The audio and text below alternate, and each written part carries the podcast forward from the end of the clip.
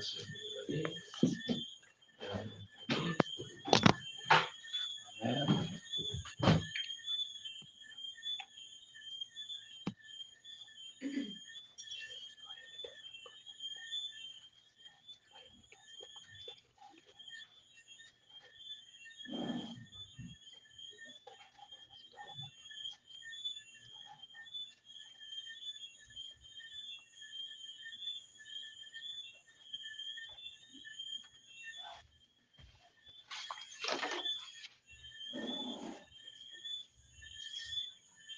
ఓం నమో భగవతే వాసుదేవాయ.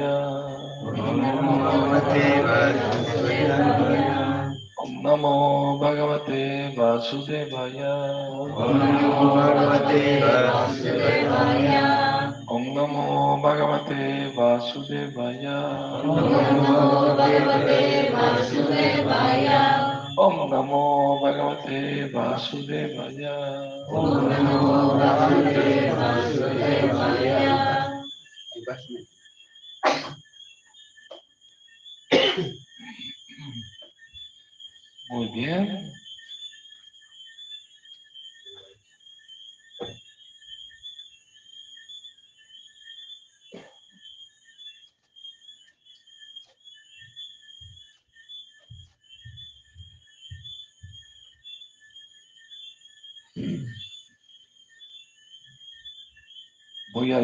Srimad primer canto, capítulo 19, texto.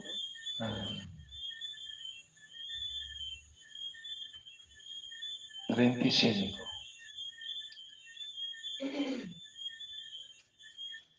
अपि मे भगवान्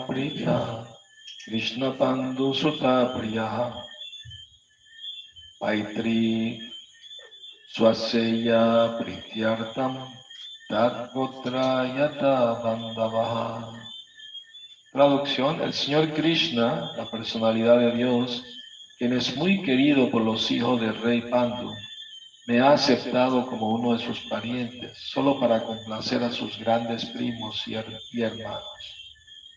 Significado. Un devoto puro y exclusivo del Señor sirve los intereses de su familia con más destreza que los demás, los cuales están apegados a los ilusorios asuntos familiares.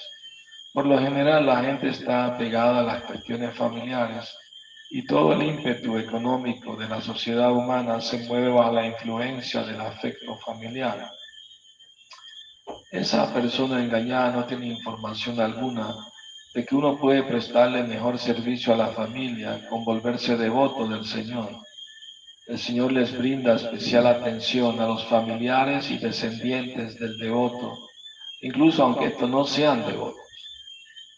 Maharaj Prahlad era un gran devoto del Señor, pero su padre Hiranyakashipu era un gran ateo y enemigo declarado del Señor. Pero a pesar de todo eso, a Hiranyakashipu se le otorgó la salvación por el hecho de ser el padre de Maharaj Prahlad. El Señor es tan bondadoso que les da plena protección a los familiares de su devoto y por eso el devoto no tiene que preocuparse de ellos, ni siquiera si los ha dejado con el fin de desempeñar servicio devocional. Maharaj Yudhishthira y sus hermanos eran los hijos de Kunti, la tía paterna del Señor Krishna, y Maharaj Parikshit atribuye el patrocinio del Señor Krishna a su condición de ser el único nieto de los grandes Pandavas.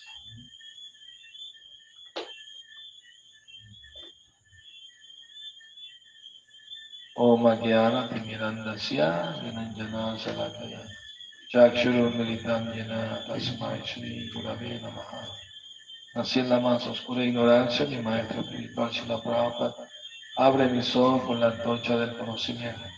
Ahí le ofrezco mis humildes y respetuosas.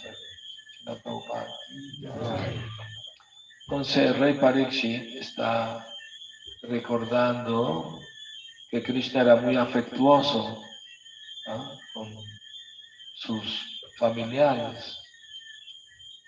Rey Parikshit eh, hijo de Abhimanyu, que era hijo de Arjuna y Subhadra, él se encontró con Shukadeva Goswami y él estaba preparándose para partir de este mundo, tenía siete días únicamente, y entonces Krishna hizo los arreglos para que se encontrara con el gran sabio y devoto Shukadeva Goswami.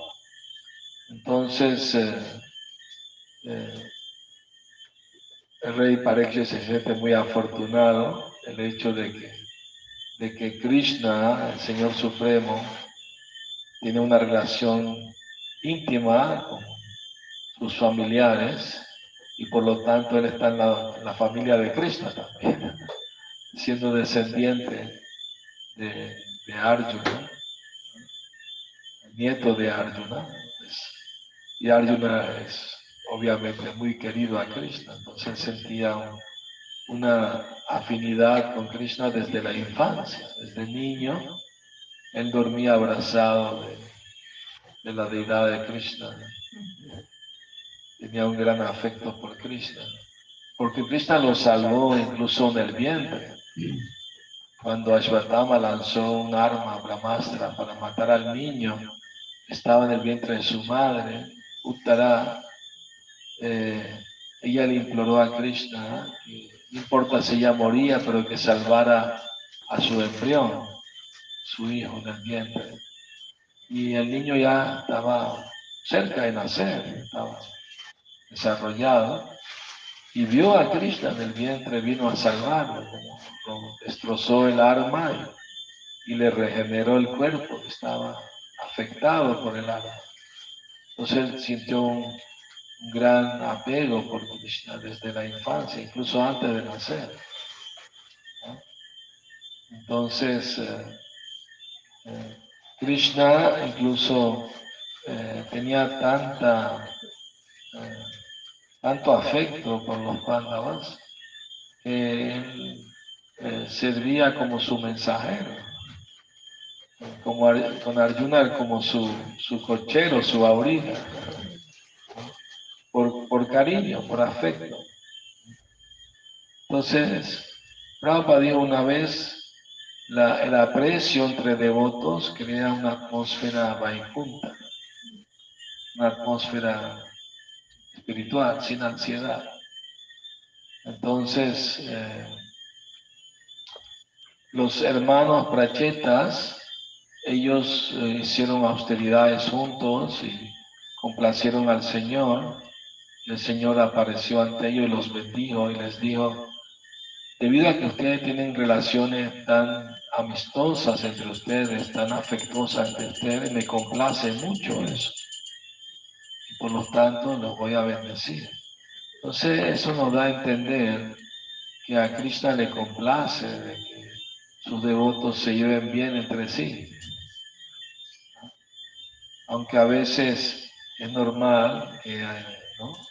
Eh, hay dificultades, dificultades en la relación, hay malos entendidos a veces.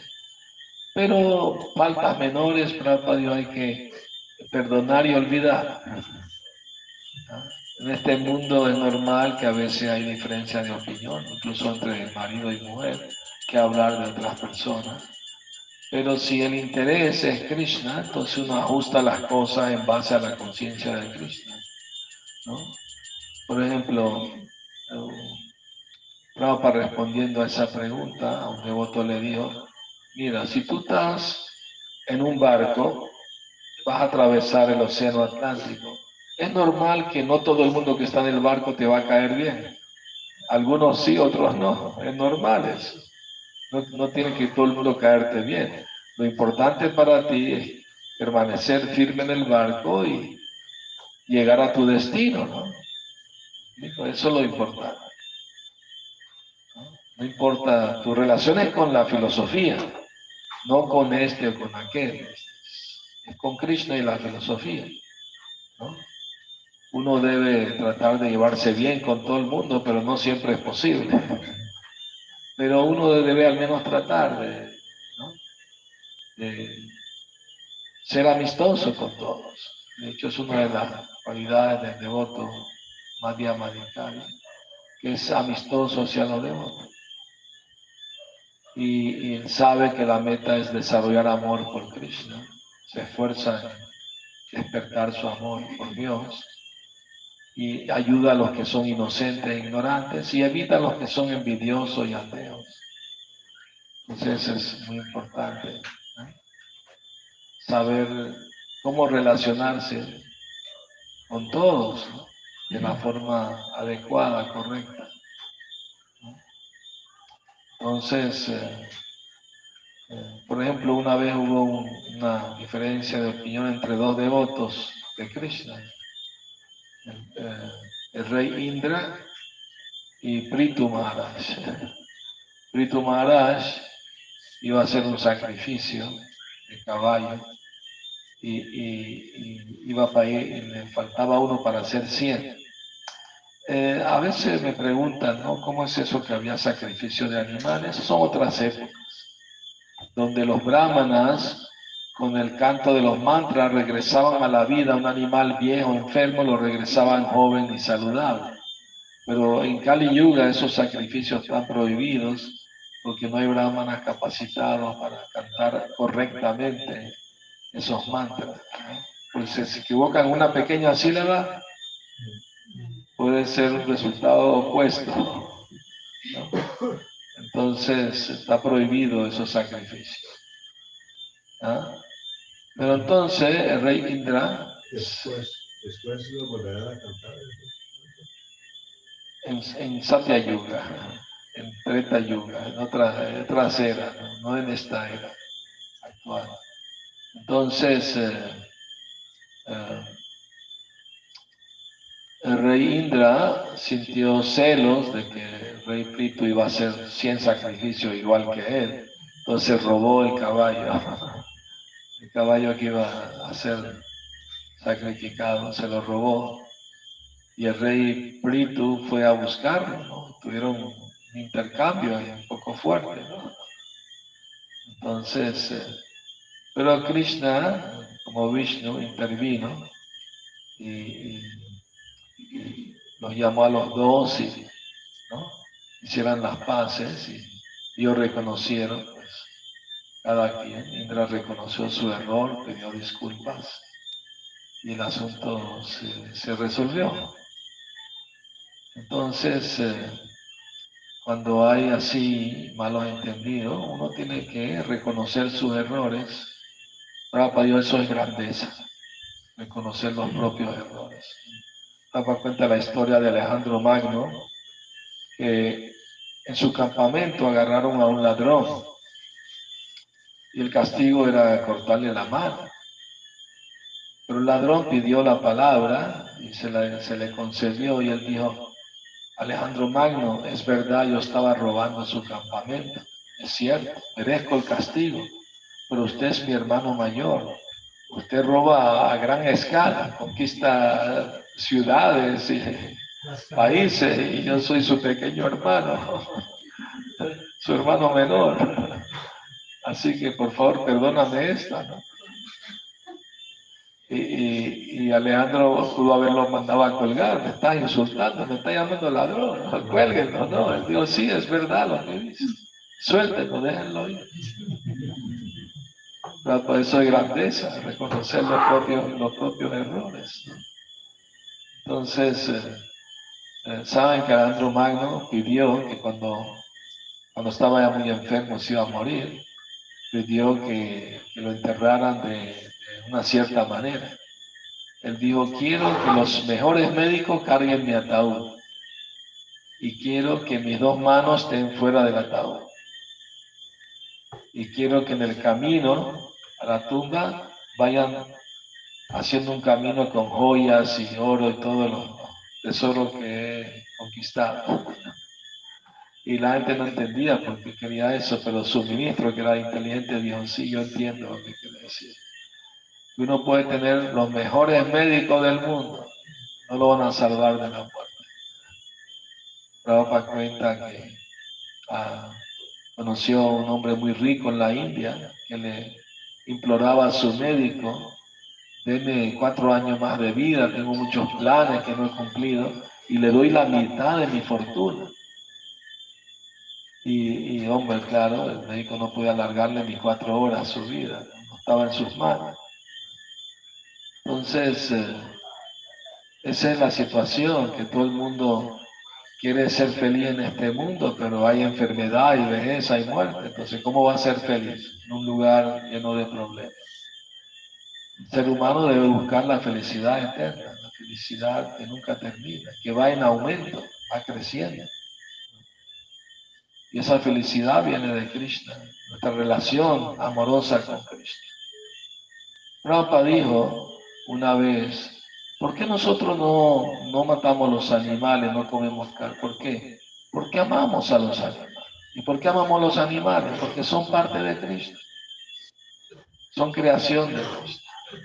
Entonces de eso se trata. Si uno aprende el arte de cómo amar a Krishna, va a amar a todo el mundo, no va a odiar a nadie, porque va a ver a todo el mundo en relación con Cristo.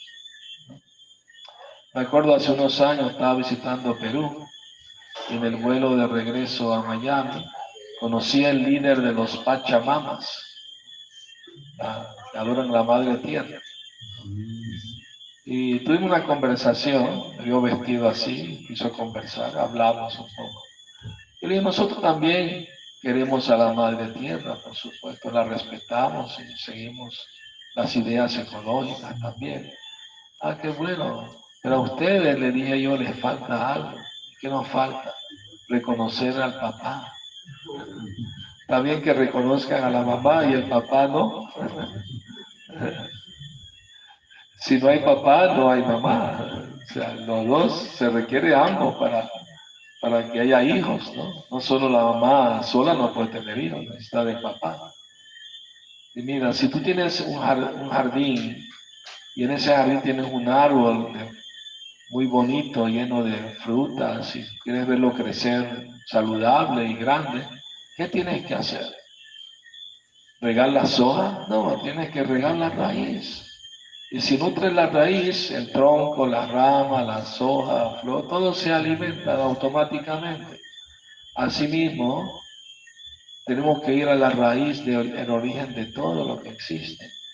Nuestra fuente de existencia, nuestro origen divino es el ser supremo. Y en el Bhagavad Gita, Krishna dice claramente, Él es el supremo. Aham sarvasya prabhava matta sarvam pravartate iti matva bhajanti mabudhavava samamvitaha.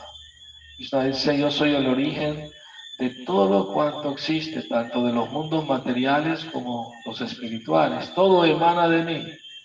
Y la persona sabia que sabe esto me adora con todo su corazón. Entonces, eso es muy importante saber cuál es nuestro origen divino, cómo relacionarnos con Él. Todo tener una relación eterna y amorosa con, Dios, con Krishna, que hemos olvidado, pero en esta vida humana la podemos revivir. Y si uno aprende ese arte, Prabhupada dijo una vez, cuando empieces a amar a Krishna te vas a dar cuenta cuánto Él te ama a ti. Si nosotros damos un paso hacia Krishna, él da diez pasos hacia nosotros. Él está más ansioso que nosotros mismos de que vengamos a Él y seamos felices eternamente. Él sabe que en el mundo material no podemos ser felices porque aquí todo está lleno de peligro a cada paso. Padam, padam, padam, ¿Ah? Y él ha declarado en el Bhagavad Gita que este mundo es Dukkalaya Mashashvatam, temporal y lleno de, de sufrimiento. Pero es natural que el ser humano busque la felicidad, evite el sufrimiento. Pero hay que saber dónde está la verdadera felicidad. Una vez un reportero le preguntó a Prabhupada, maestro, ¿cuál es la meta de la vida? Y, y Prabhupada le dijo, la meta de la vida es disfrutar, pero tú no sabes dónde está el verdadero disfrute. La gente piensa que el disfrute está en el alcohol, las drogas, el sexo, las parrandas, esto, aquello, pero no. Ninguna cantidad de placeres materiales puede satisfacer el alma, porque el alma necesita de placer espiritual, de alimento espiritual, de satisfacción espiritual, de refugio espiritual. Y ese refugio lo da Krishna. Y uno si canta el santo nombre de Krishna, como Krishna no es diferente de su nombre, uno va a encontrar ese refugio y esa satisfacción espiritual que tanto uno necesita. Entonces la conciencia de Krishna es la condición natural de los seres vivos, así, así como la condición del agua es ser líquida. La puedes meter a una nevera y hacerla hielo, pero necesitas electricidad, necesitas una máquina, no es natural. La condición natural es ser líquido. Así nuestra condición natural es ser sirviente de Cristo. Eso, eso es lo normal. Si uno trata de ser algo que uno no es, no es feliz. Y si uno acepta lo que uno es, es feliz. Así como un niño, ¿no? Él sabe que depende de sus padres. Entonces, va a cruzar la calle, agarra la mano de la mamá o el papá, sabe que ellos lo van a proteger, lo van a cuidar. Entonces, él se siente feliz. De la misma manera, si dependemos de la protección de Krishna y nos adherimos a, sus enseñanzas, a través del sistema de Guru Parampara, sucesión discipular, que nos trajo Srila Prabhupada muy bondadosamente al mundo occidental, entonces vamos a estar bien. Vamos a experimentar verdadera felicidad incluso en este mundo, porque existe. Así como nadie busca un dolor de cabeza, un dolor de muela, o dolor de estómago, pero viene Asimismo, la felicidad material que te toca por tu karma te va a llegar, aunque no hagas demasiado esfuerzo. Entonces, eh, no hay que esforzarse, sí hay que esforzarse, pero por buscar la verdadera felicidad. Eso sí vale la pena el esfuerzo, porque es nuestra herencia natural. Simplemente tenemos que buscarla. Si alguien, supongamos, que le dejaron una herencia y supuestamente está enterrada en algún lugar, pero no sabe dónde está. No, sabe dónde la escondieron. Eh, es como si no la tuviera. De teoría sabe que tiene, pero no sabe dónde está. Y si alguien viene y te dice, mira, yo sé dónde está tu herencia, te voy a llevar, ven conmigo, te voy a enseñar está tu herencia. Te pone muy feliz. Asimismo, siendo parte de Dios, de Krishna, merecemos esa felicidad eterna. Pero hemos olvidado dónde está, dónde está ese tesoro escondido. Hay una historia en la China de dos hermanos que abandonaron su casa para ir a buscar por toda la China porque escucharon una leyenda de que si uno encuentra un pájaro plateado, va a ser muy feliz. Salieron por toda la China viajando buscando el pájaro plateado de la felicidad. Y la, China es muy grande. Regresaron a su casa ya viejitos. caminando a pie por toda la China. Y cuando entraron al jardín de su casa, ¿qué creen? Ahí estaba el pájaro plateado. Entonces, así mismo, ¿no? Estamos buscando la felicidad en tantas cosas y no sabemos que está aquí adentro. Krishna está aquí en el corazón, tiene una relación de amor con Él, hemos olvidado. Entonces, cuando uno eh, escucha y canta y recuerda acerca de Krishna, ese, afecto, ese cariño se va despertando. Y cuando se va despertando, uno empieza a apreciar a los demás Ve a todo el mundo como, como parte de Krishna. No puedo odiar a nada ni a nadie. ¿no? A Prabhupada le gustaba esa frase de Jesucristo. Odia al pecado, pero no al pecador. Porque si odias al pecador, ¿cómo lo vas a ayudar? Imposible que lo puedas ayudar. En Venezuela hay una iglesia que tiene dos entradas y en cada entrada hay una inscripción en mármol. Una dice, nadie es tan malo que no puede entrar. Y la otra dice, nadie es tan bueno que no necesita entrar.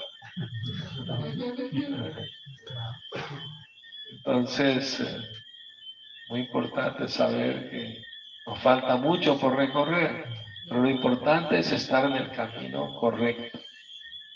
Uno sabe la certeza de que voy por el camino correcto. Y eso Krishna te lo confirma aquí en el corazón. Y, escuchando los mensajes de las escrituras, de- del maestro espiritual, de los devotos, Vaishnava, se, confirma esa, esa realidad, esa verdad. Entonces, eh, eh, Prabhupada también dice que buenas relaciones entre devotos se logran cuando hay una, una etiqueta Vaishnava de, mutuo respeto, de, de mucho aprecio. Por ejemplo, si uno encuentra un devoto que tiene más experiencia, más conocimiento, más avance que uno, uno se alegra y, y inquiere de él sobre la vida espiritual. Y si uno encuentra devotos que están al mismo nivel que uno, uno quiere ser amistoso con ellos, hacer amistad. Y si encuentra devotos más nuevos, que están más empezando, uno es, ah, amigable y los trata de ayudar. Es, es, eh, compasivo. Y así uno se evita muchos problemas. El problema cuando quieren competir y quieren maltratar a los más nuevos o quieren, quieren buscarle faltas a los más avanzados para ponerlo a su nivel. O sea, ahí hay problemas, hay conflicto. Entonces, en este mundo siempre hay algún conflicto.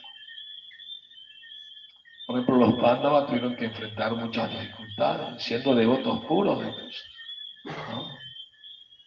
Se les engañó, se, por ejemplo, eh, Bhima, eh, su primo, Duryodhana lo trató de matar envenenándolo.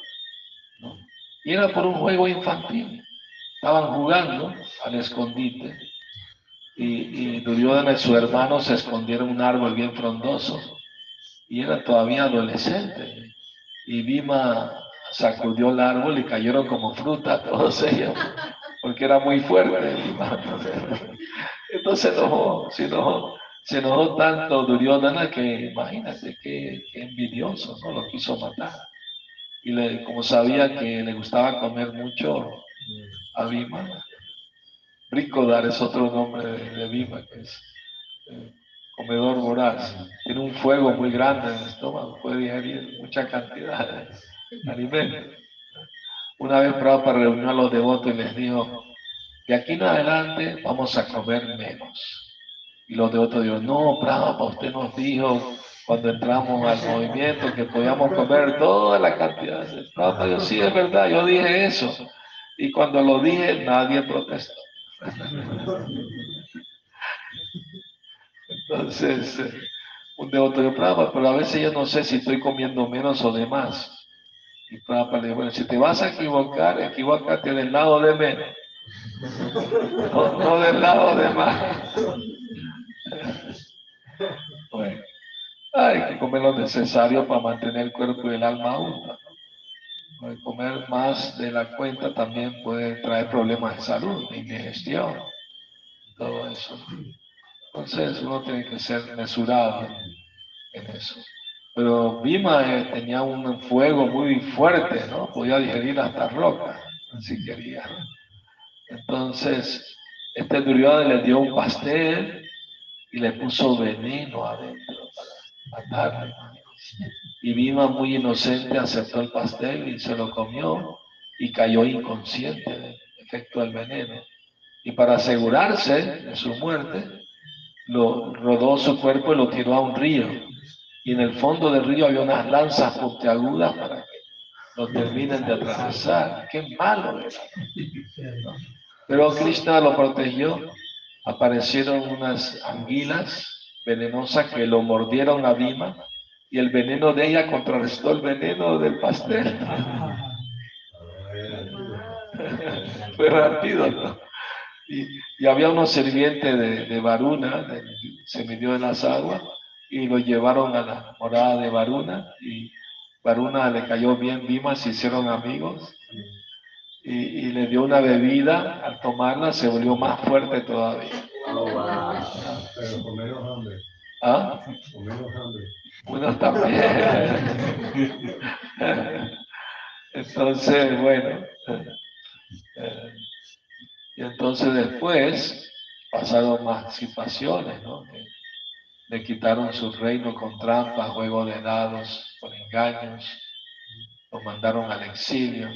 No, primero trataron de, de quemarlos vivos. Los mandaron supuestamente a una casa de verano, va- vacaciones, y la casa la habían pintado por fuera de laca, se enciende rápido. ¿no? Y, pero Vidura, el tío de los Pándavas, como tiene espías también en el palacio, le dijeron, descubrimos esto. Entonces, pero Vidura estaba siempre vigilado por los espías de Duryodhana. No podía hablar franca, abiertamente con los Pándavas para advertirles del peligro. Pero indirectamente se lo dijo, cuando ya se estaba en el dijo, le dijo Yudhishthira, si hay un fuego en el bosque, ¿qué animal se salva más rápido?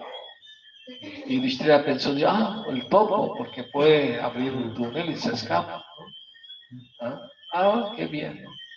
Y después, cuando estaban solos en la casa de Laca, los pandas le preguntaron ¿qué quiso decir nuestro tío con esa pregunta del fuego bosque?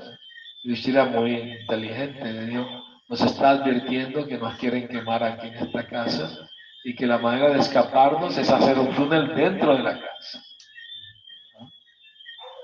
Y que nos iba a mandar un jardinero, de día cuida el jardín, de noche abre el túnel.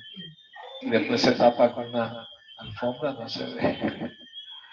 Y así fue, y, y estaban esperando la noche que no hay luna.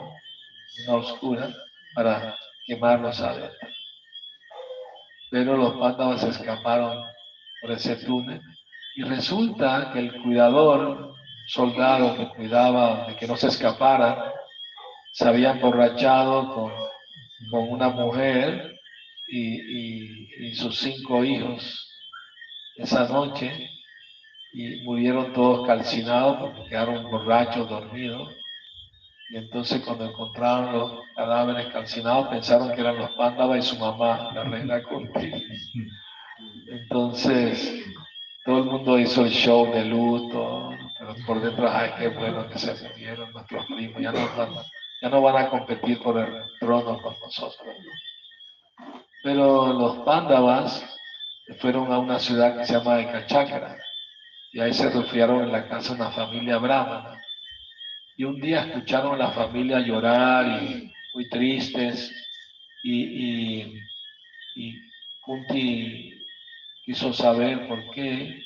Y se enteraron de que en ese pueblo iba un rakshasa, un demonio que era caníbal, era muy grande y feroz, muy fuerte. Entonces mataba gente para comérsela. Y el pueblo llegó a acuerdo con él que cada día una familia entregaba a un miembro de su familia y no mataba a, los demás. Entonces hicieron ese acuerdo y ese día les tocaba a esa familia donde ellos estaban quedando. Entonces el papá iba a ir y la mamá llorando, no, no, yo voy por ti, tú mantienes a la familia, yo me voy. Y los hijos llorando, no, mamá, papá, quédense ustedes, nosotros vamos. Entonces Kunti le dijo a Bima, mejor ve tú, mata a ese demonio. Y es más, va parte del arreglo con el, con el caníbal, es mandarle una carreta llena de comida. Así que te puedes comer toda esa comida y mata al demonio. Ah, feliz, bueno, si hay comida, rápido voy. Entonces en el camino iba comiendo toda la carreta y llegó vacía. Y el, demonio estaba viendo una cueva y salió y vio la carreta vacía, estaba enojado, te comiste toda mi comida, ahora te voy a comer a ti. pa-". Bueno, y empezaron a luchar entre ellos, ¿no? Y claro, mi madre, súper poderoso, ¿no? Y en medio de la lucha lo levantó así, en el, en el aire y le partió la espina dorsal en la rodilla y lo mató al demonio. Y entonces para que la gente estuviera feliz, tranquila, puso su cadáver en la plaza pública para que todo el mundo viera que ya no tiene que temer más de ese demonio caníbal. Saben que hasta el día de hoy hay caníbales, no solo en la selva amazónica hay caníbales, incluso en la era moderna, no sé si se enteraron hace unos años, un caníbal en Alemania medio loco puso, puso un anuncio en la prensa que si alguien se ofrece me lo puedo comer y salió un loco y se ofreció. Y la, policía abrazó al, al caníbal y bueno, se ofreció voluntariamente. Igual fue preso, claro. Pero quiero decir, hay mucha locura hoy en día en el mundo sucediendo. Entonces, eh, antiguamente esos caníbales vivían en la selva. ¿no? Entonces, eh, entonces, claro, la noticia se regó por todas partes y la autoridad pensó, no, ¿quién va a matar un demonio tan poderoso? Debe ser Lima. Vamos a investigar si están por ahí vivos todavía, ¿no? Y así fue como, porque Duryodhana eh, tenía su espía por todos lados, y cuando regresaron, se hizo el acuerdo que le iban a dar la mitad del reino para evitar más trifulca entre los primos. Y, y le dieron la parte más inhóspita, desértica. No crece vegetación, nada. Pero Krishna estaba del lado de ellos, así que Krishna llamó a su devoto Indra y manda lluvia por aquí para que crezca la vegetación. Y se volvieron bosques muy hermosos, muy verdes. Vino Vishvakarma, el arquitecto de los semidios, hizo palacios, casas. Toda la gente de, de Hastinapura, la capital, la actual Nueva Delhi, quería mudarse con los pandas. Los que estaban en el otro. Sí, del otro lado, muchos se mudaron para estar con ellos, porque eran muy queridos por la gente, los trataban muy, bien, eran grandes devotos. Entonces, bueno, eso es la historia del Mahabharata, hay muchas historias así. Podemos estar horas hablando de... Quedó solo el otro bando, el otro lado. No, bueno, sí quedó gente, ¿eh? Pero digo, así como pasó en Venezuela, mucha gente se desertó, se fue a otro lado. Los que pudieron salir, salieron. El éxodo más grande de la historia de Venezuela. Sí. Bueno, bueno, entonces eh, vamos a dar tiempo ahora si hay alguna pregunta, algún comentario, pues podemos conversar un poco también. Sí. ¿Qué ciudad es esa ahora? La, Delhi- Nueva- Delhi. Sí, la Nueva Delhi era antiguamente Hastinapura. Y la nueva, o sea, como que donde llovió. Ah, ese, ese es, eh, eh, ¿cómo se llama? No me recuerdo, pero es cerca, es cerca de ahí, porque le di- dividieron el reino en dos partes, o sea, es el mismo reino. No debe estar cerca, cerca de ahí. Eh, Indraprasta se llama, le pusieron el nombre por honor a Indra, que, ¿no? hizo todo verde, muy bonito. Entonces, eh, si uno está con Krishna, creo que fue, ¿cómo se llama este expresidente de Estados Unidos que abolió la esclavitud? No, antes que, mucho antes que Abraham Lincoln, Abraham Lincoln abolió la esclavitud. Él dijo, no te preocupes de que Dios esté de tu lado, preocúpate de que tú estés del lado de Dios.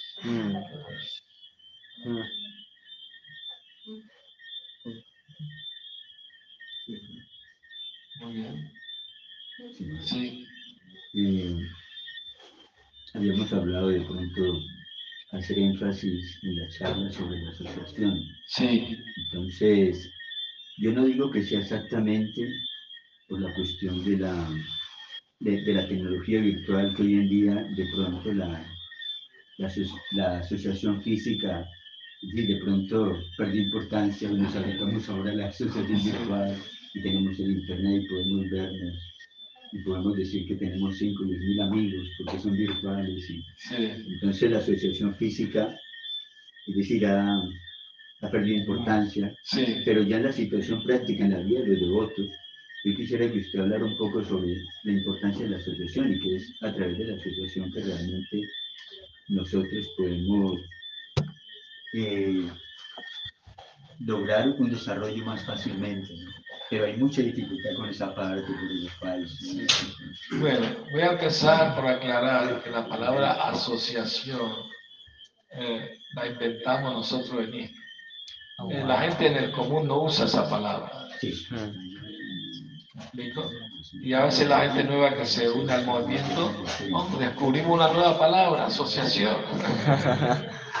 Pero la palabra correcta no es asociación, es compañía. ¿no? La, la relación, la compañía de los devotos. Eso asociación suena como una sociedad de vecinos, ¿no? Una asociación de vecinos, de club, de Rotary Club o algo así, ¿no? Entonces es importante porque la traducimos literal del inglés al español, association, asociación, pero no significa, tiene la misma connotación. Es mejor usar palabras como compañía, compañía de los devotos, relaciones con los devotos, etc. Usar menos la palabra asociación, suena como otra cosa, para empezar. Por otro lado, es verdad que con la pandemia y todo eso aumentó la comunicación virtual entre los devotos en el mundo. Y en cierta forma fue bueno porque antes no se hacía, casi muy poco se hacía. Y aumentó mucho más con, con la pandemia y todo eso. Entonces hubo más oportunidades otros se comunicaran con devotos de otras latitudes, de otros países, de otras tierras. Y eso fue bueno. Pero ya que pasó la pandemia, debemos tratar de vernos cara a cara también, ¿no? Es, es bueno, ¿no? Como me han dicho a mí cuando fui a Bogotá, ah, usted es el que comparte el- los pasatiempos, la historia. Uy, qué bueno verlo en persona. ¿no? Siempre lo veía virtual. Entonces, bueno, es verdad, es, es importante también la presencia física. Prabhupada dijo Vapu y Vani, ¿no? Eh, se aprovecha la presencia física lo más que se pueda, pero en la ausencia uno escucha el Vani, las instrucciones, ¿no? Arjuna estaba sintiendo la ausencia de Krishna después que partió a su morada, pero al recordar la instrucción de Krishna que le dio en el Bhagavad Gita, sintió alivio, sintió inspiración. Entonces es muy importante, ¿no? Por ejemplo, yo solamente estuve con Prabhupada dos semanas, una semana en Venezuela, otra semana en Nueva York. Porque Prabhupada estaba viajando por todo el mundo sin parar continuamente. Yo dio la vuelta al mundo 14 veces en 12 años. Una vez un doctor le quiero refugiarme a tus pies. Y Prabhupada dijo, va a estar difícil, mis pies siempre andan en movimiento.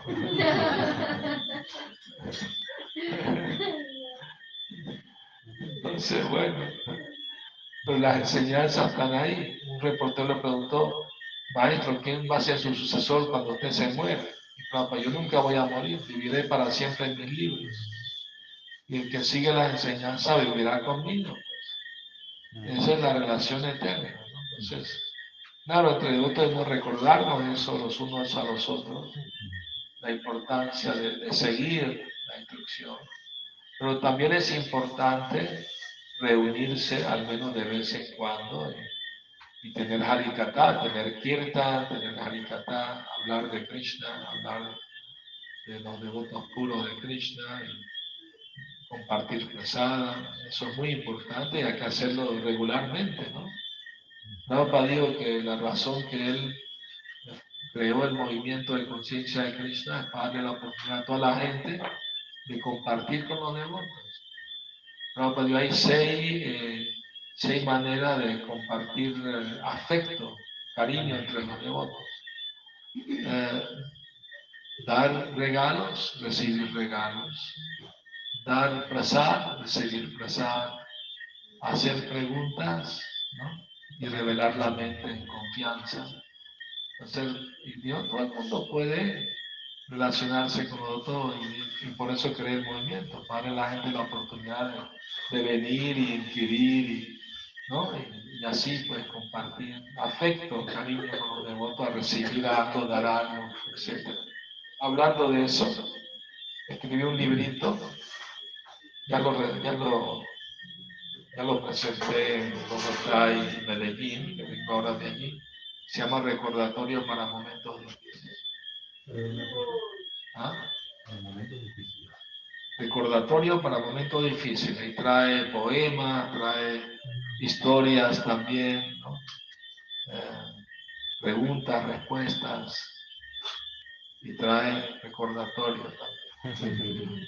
Y una poeta en México, lo presenté hace pocos años en la, en la Casa del Poeta en México. Muchos poetas vinieron, incluso una poeta famosa que han ganado premios y todo.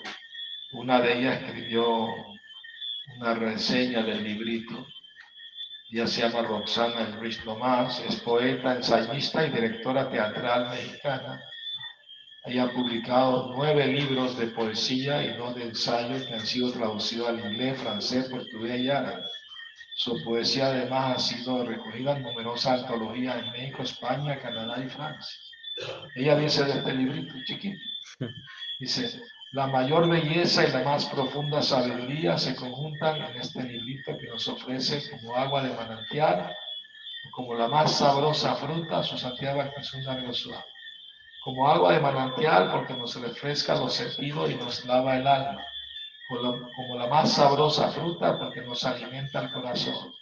Porque estos poemas y pequeños cuentos son una fuente de gozo que se experimentan con el alma y el corazón rebosantes debido a las enseñanzas que se desprenden de las palabras de su santidad, pero también al éxtasis de su entrega, de que nos hace partícipes con la lectura, lectura que nos eleva a la más alta cumbre de la literatura mística desde la humildad. Gocemos este regalo. Lo pueden adquirir, se lo puedo dedicar, firmar si quieren también, ¿no? Una, uno de los poemas es una canción acerca del santo nombre y está basada en el verso del verso Trinad Suchita Karora Pisa Amani Namanadena Kirtania Sadahari. Tú no debes cantar tu nombre una actitud mental humilde, sintiéndose más bajo que la hojarasca en la calle. Uno debe ser más tolerante que el árbol desprovisto de vanidad, uno debe ofrecer respeto a los demás sin esperar ningún respeto a cambio. Tal estado mental humilde no siempre puede cantar el santo nombre. Sí, hice una canción con este verso en español y los devotos en México eh, pusieron música mexicana. Y a veces la cantamos en escenario de teatro y eso, con mariachi y todo. Pero ahorita la vamos a cantar a capela a capella. Y pueden ustedes, ustedes van a hacer el coro, lo voy a cantar, ustedes van a repetir. Primo ranchero. Ranchera, sí. Ranchero. Ahí va. Primo ranchero. Listos Listo, primo ranchero. para cantar siempre el santo nombre. Cantar siempre santo nombre. Hay que ser humilde como la hierba. Hay que ser humilde como la hierba. Que el viento lleva de un lado a otro. El viento lleva de un lado a otro. Sin poner alguna resistencia. Sin poner alguna resistencia. para cantar siempre el santo nombre. Para cantar siempre el santo nombre. Hay que ser tolerante como el árbol Hay que ser tolerante como el árbol. que sobrelleva el viento y la lluvia Que sobrelleva el viento y la y lluvia. nos da sus frutos sin quejarse. Y nos da sus frutos sin quejarse. Así es el árbol de tolerante Así es el árbol del tolerante. para cantar siempre el santo nombre. para cantar siempre el santo nombre. Hay que estar libre de vanidad. Hay que estar libre de vanidad, respetando a todos sin nada a cambio. respetando a todos sin nada a cambio. Así es la verdadera humildad. Así es la verdadera humildad. Krishna, Hare Krishna, Hare Krishna, Hare Krishna, Krishna Krishna, Hare Hare, Krishna Krishna, Hare Hare, Hare Rama,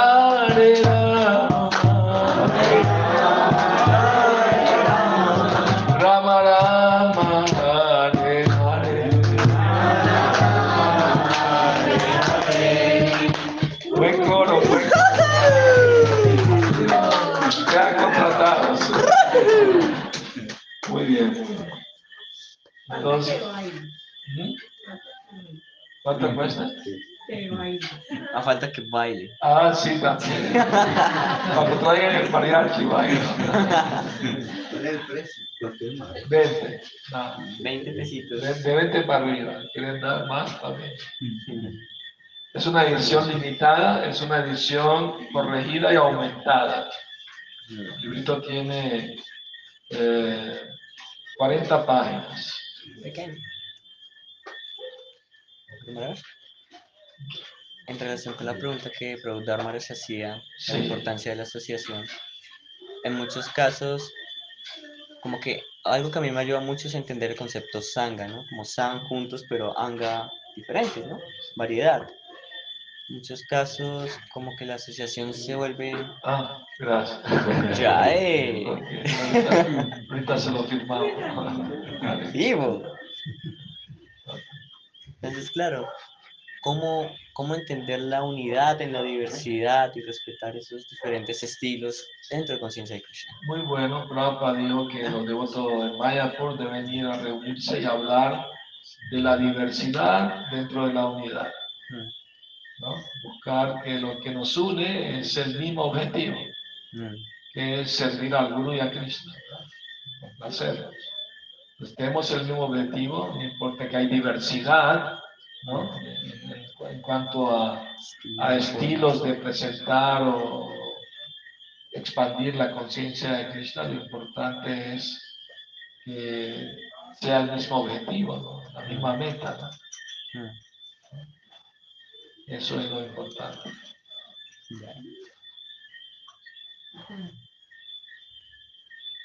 Entonces, eh, pero claro, tenemos siempre a tenernos al momento de dudas a, la autoridad espiritual, que es Shastra, las escrituras, Sadhu, los santos y Guru, el maestro espiritual. Cuando hay duda, acude a uno de ellos para resolver las dudas. Es importante no quedarse con las dudas. ¿no? Me escribió una señora en México que está haciendo una tesis sobre el, ah, el Sankhya, Mm. yoga y conciencia de Cristo. Está haciendo una tesis sobre eso. Me dijo, necesito que me resuelva alguna vez. Escríbeme, podemos conversar. Una discípula argentina que también hizo su tesis en, relación a la compasión hacia los animales, usando la Biblia y el Bhagavad como referencias. Y se lo aceptaron, se lo aceptaron. Eso que habla en contra de la crueldad y la matanza de los animales, así muy abiertamente lo dice. ¿Qué, qué duda tenía? Todavía no me ha dicho. Lo está, pensando.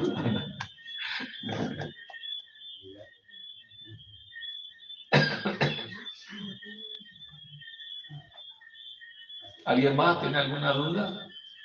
Yo tengo una duda, Sí. eh, porque aquí en el verso decía que con uno solo ser devoto pues ayuda a sus familiares, pero ellos no entienden eso, o sea, Mm, Aún así, es muy interesante que Prabhupada dice, aunque ellos no entiendan, aunque ellos no sean devotos, solo por ser familiares del devoto Krishna lo toma en cuenta.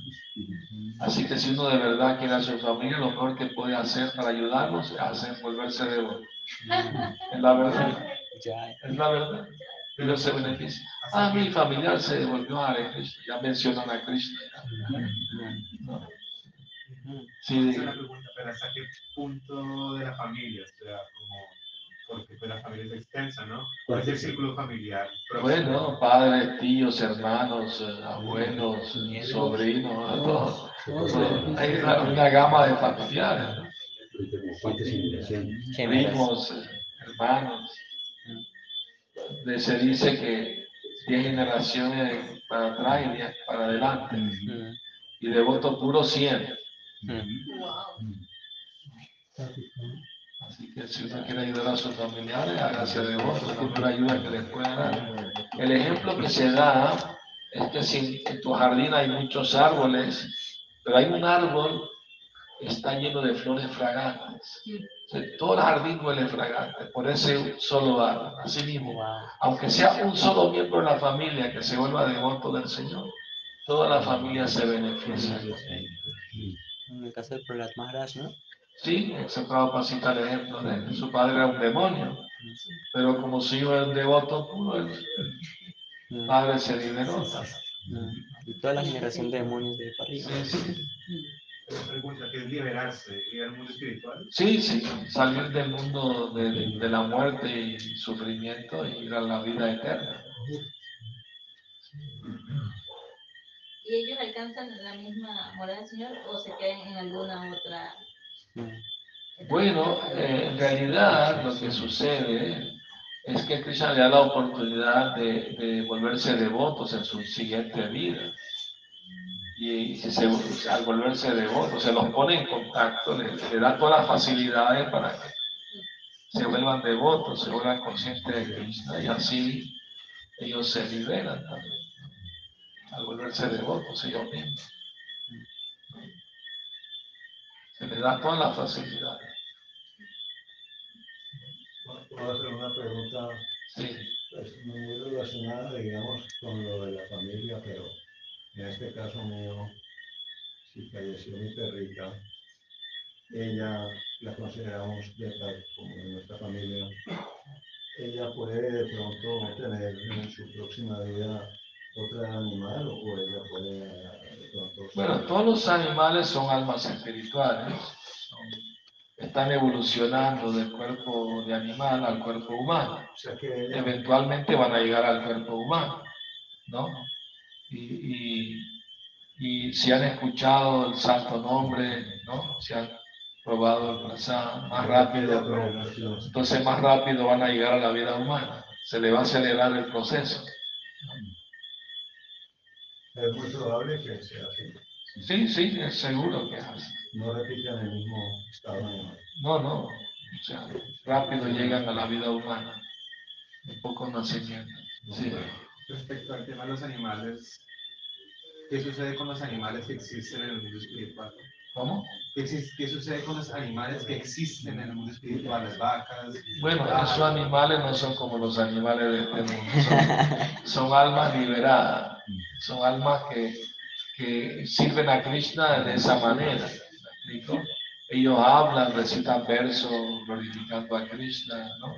No, no son animales como los de este mundo, ¿no? que son ignorantes. Son almas iluminadas. Simplemente quisieron servir a Krishna de esa manera. ¿no? ¿no? Y cuando Krishna toca la flauta, los pájaros tratan de seguir la melodía. Krishna le- se complace al oír su canto melodioso. Algunos recitan versos en sánscrito, los loros hablando de los pasatiempos de. Yo Hace poco, pues hay una amiga que tiene una si- situación similar con un animal, con un perrito, una perrita. Y un comentario que ella me hizo fue como, ah, ¿será que ella es consciente del sufrimiento que está teniendo? Entonces yo le dije, bueno, no sé, porque uno... No, no, los animales, ellos sufren también, o sea, se resisten al dolor, lloran, obviamente, porque son almas, ¿no? tienen Mm. sentimientos. Por eso estamos en contra de, de matar animales para comerse, ¿no? mm, Porque es cruel, Mm. es, es- es innecesario, eso no es necesario. mm, Entonces, eh, eh, claro que ellos saben que están sufriendo, mm, son conscientes de, de- por lo que menos están de, que- de padeciendo. que sufren, o sea, se, o sea, se resisten al dolor, lloran, Mm, porque una vez estaban hablando con unos jóvenes en un parque en México, Venezuela, no recuerdo. Ellos me decían no, que los animales no, no piensan, que actúan con bajo instinto. distintos. Yo dije, ¿cómo que no piensan? El gato se esconde esperando que el cocinero se vaya de la cocina para meterse a robar el pescado. No está maquinando ahí. Si no es instinto. O sea, O para tomar una decisión. Sí, no, no, o sea, ellos piensan, sienten también, desean, pero todo en base a comer, dormir, reproducirse y defenderse. O sea, de ahí no pasa. Sí, están limitados a esas necesidades animalistas, que el humano también tiene, mm, pero el humano, a diferencia del animal, puede preguntar por qué estoy sufriendo, qué hago en este mundo, quién es Dios, cosa que los animales no pueden. mm, Entonces, si un ser humano no utiliza su vida humana para buscar la verdad, buscar a Dios, y se conforma nada más con comer y dormir y, y reproducirse y pelearse con los demás, de qué manera es mejor que el animal. ¿no? Gracias a Dios, no es bueno que la gente se apegue mucho a sus mascotas, perro, gato, lo que sea. Porque si se apegan mucho y se mueren pensando en ellos, van a nacer como perros o como gatos. No que se apeguen a la pareja, por lo menos nacen como humanos. ya. Buen tip. También he visto esos devotos que quieren como devotizar a sus animales. Es como la naturaleza del perro es, es comer carnes y cosas así, pero no, tiene que ser No, hay, hay vegetariano. que se, han vuelto vegetarianos. también. Mm. Es posible. Mm, Pueden aprender a dar reverencia, también se les puede enseñar. El descanso del santo, ¿no? Sí, que escuchen el santo nombre. Recuerdo una vez hace años en Venezuela, cuando empezó el movimiento, salíamos a cantar a las avenidas, a las calles, y mucha gente se reunía porque era una novedad, algo nuevo. ¿no? mm, Y uno de esos días estábamos rodeados de mucha gente, de repente apareció un perro callejero y los otros estaban cantando, bailando, felices. Y el perro empezó a dar vueltas como un tronco así, y empezó a dar vueltas para el otro lado, y empezó a dar brinquitos así. Y un perro, un señor que estaba cerca dijo, caramba, lo tienen bien entrenadito. Pensé que lo habíamos entrenado, como el circo o algo así. No, el perro lo hizo espontáneamente. así. Sí, diga. Eh, siempre se habla del objetivo supremo Sí, y hay un proceso y hay momentos en que eh, ahorita dicen, ¿no? Hay una tendencia que dicen que uno debe vivir más el proceso sin, sin tanto interés en el objetivo, mm. o sea, vivirlo, o sea, sí, sin Ajá. estar interesado en la meta. En conciencia de Krishna, eh, ¿cómo aplica esa situación? bueno, en realidad lo que dicen eso no están bien informados, Mm, porque no hay diferencia entre el objetivo y, y la, meta. el proceso en sí. O sea, el proceso es para llegar a una meta. O sea, si uno no sabe cuál es la meta, o no le da importancia a la meta, solo al proceso, no tiene sentido eso. O sea, uno tiene que hacerlo sin apegarse al resultado fruitivo, o sea, buscar una ganancia material de una práctica espiritual, se refiere a eso, pero no se refiere a que uno olvide cuál es el objetivo. El objetivo lo, lo declaró el señor Chaitanya, Prema Kumarto Maharaj, desarrollar amor por Dios, por ese es la- el objetivo de la práctica espiritual. Si uno se olvida del objetivo, entonces ¿qué va? Lo va a seguir mecánicamente. Sí. Uno tiene que saber cuál es la meta y encaminarse hacia, hacia esa meta. Y el proceso tiene que ser arduo, No, el proceso tiene que ser tres cosas. Tiene que ser practicado con entusiasmo, con paciencia y con perseverancia. Esforzarse con confianza. Para lograr el éxito se requieren esas tres cosas. Si uno es entusiasta y no tiene paciencia, se desespera y desespera a los demás. Si uno tiene paciencia, no tiene entusiasmo, se duermen los laureles. El varón que se duerme se lo llevan a corriente. Y si no tiene perseverancia, ay, sí, me gusta, pero al ratito me gusta otra cosa. Falta de perseverancia, de, de seguir, ¿no? Sin desviarse del camino. Estas tres cosas son muy importantes para lograr la meta. ¿no? La meta es, es volver a casa, volver a Dios, a la felicidad eterna. Esa es la. Una vez le preguntaron a Pablo, ¿por qué estamos sufriendo, maestro? No, pero porque tenemos cuerpo material, por eso estamos sufriendo. ¿Quiere dejar de sufrir? Prepárese para que en su siguiente vida tenga un cuerpo espiritual, ya no va a sufrir más. Pura felicidad.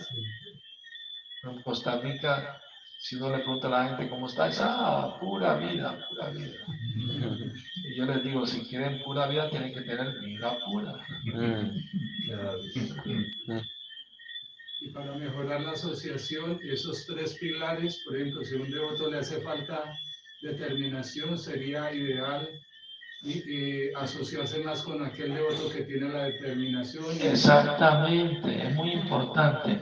Mira, el ser humano es un animal social. Él necesita de los demás, de la compañía de los demás. Y es como, mismo Hiranyakashipu dijo, reconoció ese hecho, porque él estaba preocupado de que su hijo Prahlad estaba siendo influenciado en la escuela por devotos infiltrados en la escuela de demonios, ¿no? Entonces, y él dijo que el ser humano es como, como uno- un- cuarzo blanco, si se le pone una luz azul, refleja el color azul, si se pone roja, es rojo. Entonces, el ser humano, pues, de acuerdo a la compañía que tiene, refleja eso, ¿no? Conoces el dicho, dime con quién anda y te diré quién es. Si anda con borrachos, ya sabemos cómo termina. Si anda con ladrones, pues termina con Entonces. Si anda con devoto, termina devoto. Se le pega lo bueno, ¿no? Mira, es como si un día de mucho calor uno se acerca a una cascada y hay una brisa y levanta la, la- la- lo- los, los rocíos de agua y te refresca la cara así, te da alivio del calor. ¿no? Así mismo, si uno se relaciona con devoto y escucha Harikata, Krishna Kata, ¿no? se refresca, ¿no? se, se alivia. ¿no? ¿no? Entonces, el proceso es dar alivio y recibir alivio. ¿no? La conciencia da alivio ¿no? al sufrimiento, porque nos conecta con, con Krishna, la verdad suprema, la felicidad suprema. Y los devotos nos debemos recordar uno a los otros Krishna. ¿no? No es que amigo quiere decir, ah, tú me hablas de tu maya, te hablo de mi maya, y toma ya. No, eh, amistad entre decir nos recordamos a Cristo al otro. Eso es verdadera amistad. Entonces, hay que aumentar esa amistad entre devotos y, y reunirnos para hablar de vida espiritual, de cómo progresar espiritualmente, de cómo superar los obstáculos. Te cuento una historia sobre eso. Una vez en un monasterio eh, vivían unos monjes y la gente iba y les llevaba flores, regalos y todo, dinero y todo para ayudarlos. Pero empezaron a tener conflicto entre ellos, se peleaban mucho entre ellos, se envidiaban mucho uno al otro, hablaban mal uno del otro. Y la gente se dio cuenta que la atmósfera se, se había dañado, ya no querían ir la gente, no querían colaborar más y todo eso. Entonces ellos se dieron cuenta de la, situación, del problema que estaban viviendo y fueron a preguntarle, le pidieron a un, a un monje que era muy sabio, muy mayor, que los aconsejara.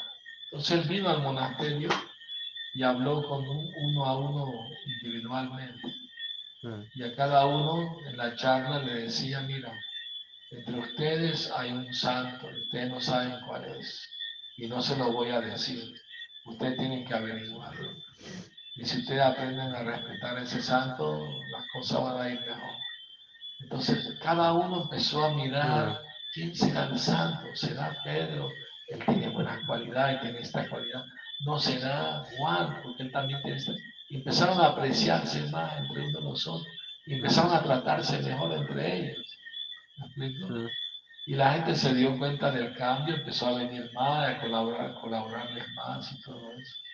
Entonces el secreto, Prabhupada dijo, que el aprecio entre devotos crea, crea la atmósfera espiritual, crea eh, el, el deseo de participar y colaborar ¿no? y, y reunirse. Eso es muy importante. Ahora, si usted cree que aquí hay un santo entre nosotros. Más, más de uno, más de uno. Ya creo la luz. Ya empezamos mal. Porque no yo quise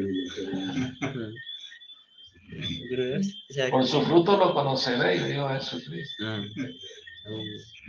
Pero ¿será que puede hablar un poquito acerca de la línea o, o la relación que hay, la apreciación y el cuidado? ¿No? Como Las dos cosas van de la mano, ¿no?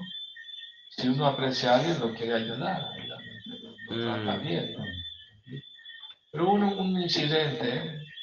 Prabhupada estaba visitando una granja de devotos, y era invierno, estaba haciendo frío, y vio una devota que andaba, andaba sin suéter. Se Prabhupada llamó al presidente del templo, ¿por qué no le, no le has dado un suéter a ella? Ah, que Prabhupada no me lo pidió. No espere a que te lo pida, no ve que lo necesitas, sin que te lo pida, dáselo.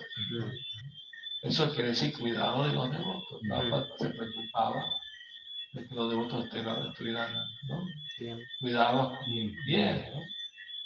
Entonces es muy importante eso. ¿no? Yo me acuerdo cuando era devoto nuevo, si un devoto se enfermaba, estaba en mal. Uh, no eres el cuerpo.